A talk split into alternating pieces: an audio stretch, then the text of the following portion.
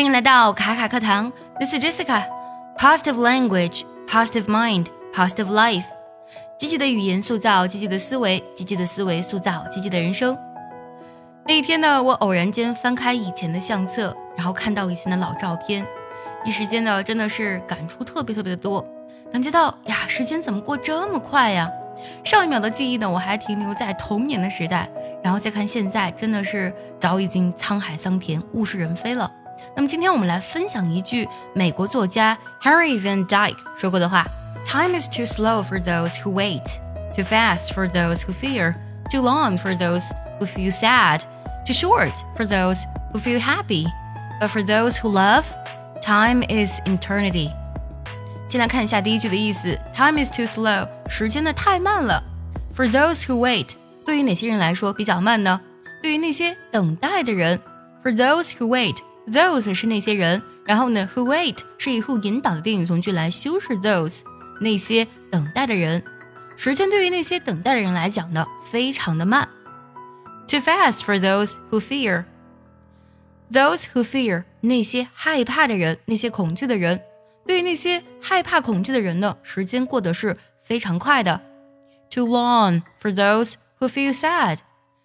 For those who feel sad. 对于那些 感到悲伤的人，时间是怎么样的呢？Too long，实在是太久了，太漫长了。Too short for those who feel happy. For those who feel happy，那些感觉到快乐的人，感觉到开心的人，时间对于他们来讲呢，too short，太短暂了。刚才我们讲的这几种人呢，时间呢或慢或快，但是呢，对于这一类人，or for those who love，对于这一类。爱的人，who love 指的是他们呢去给予爱，去付出爱，他们懂得爱。对于这人来讲呢，time is eternity。eternity 这个单词拼作 e t e r n i t y，读作 eternity。eternity 指的是永恒、永生、不朽的意思。eternity 是一个名词，而它的形容词形式呢是 eternal，拼作 e t。E R N A L，eternal，不朽的、永恒的。比如说这个句子，I'm tired of your eternal arguments，我烦透了你那些没完没了的争论。对于这些爱的人来讲呢，时间是永恒的。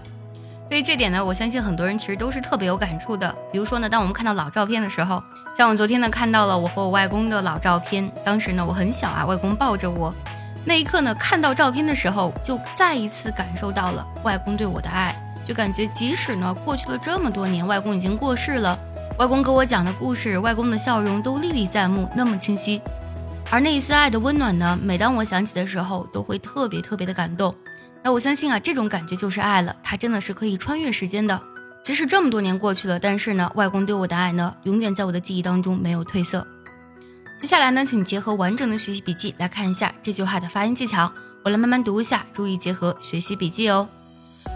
Time is too slow for those who wait, too fast for those who fear, too long for those who feel sad, too short for those who feel happy. But for those who love, time is eternity. 最后我们来看一下这句话该怎么来断句呢？Time is too slow for those who wait, too fast for those who fear, too long for those who feel sad, too short for those who feel happy.